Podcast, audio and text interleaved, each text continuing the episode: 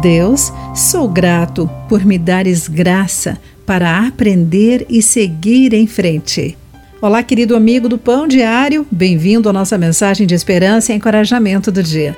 Hoje lerei o texto de Win Culler com o título Livre de Condenação. Um casal dirigia seu trailer pelo norte da Califórnia quando ouviram o pneu estourar e o metal da roda raspar o asfalto. As faíscas iniciaram o incêndio florestal de Carr de 2018, que queimou quase 230 mil acres, destruiu mais de mil casas e causou a morte de várias pessoas. Quando os sobreviventes souberam que esse casal fora tomado pela tristeza, abriram uma página no Facebook para manifestar graça e estender bondade pela vergonha e desespero que os envolvia.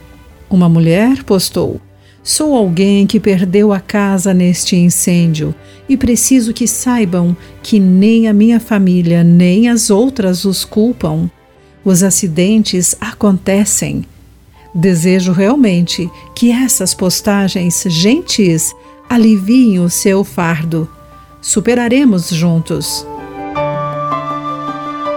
A condenação e o medo de que fizemos algo irrecuperável pode destruir nossa alma.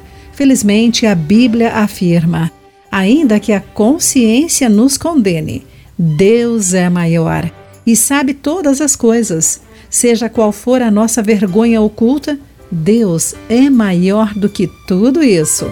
Jesus nos convida para o ato de cura do arrependimento, se necessário, ou simplesmente desmascara a vergonha que nos consome. Ao encontrarmos a redenção divina, nos tranquilizaremos quando estivermos diante de Deus. Quaisquer que forem os arrependimentos pelo que gostaríamos de desfazer, Deus nos atrai para si e Jesus nos diz: o seu coração está livre. Querido amigo, o que significa para você saber que Jesus libertou o seu coração? Pense sobre isso. Aqui foi Clarice Fogaça com a mensagem do dia.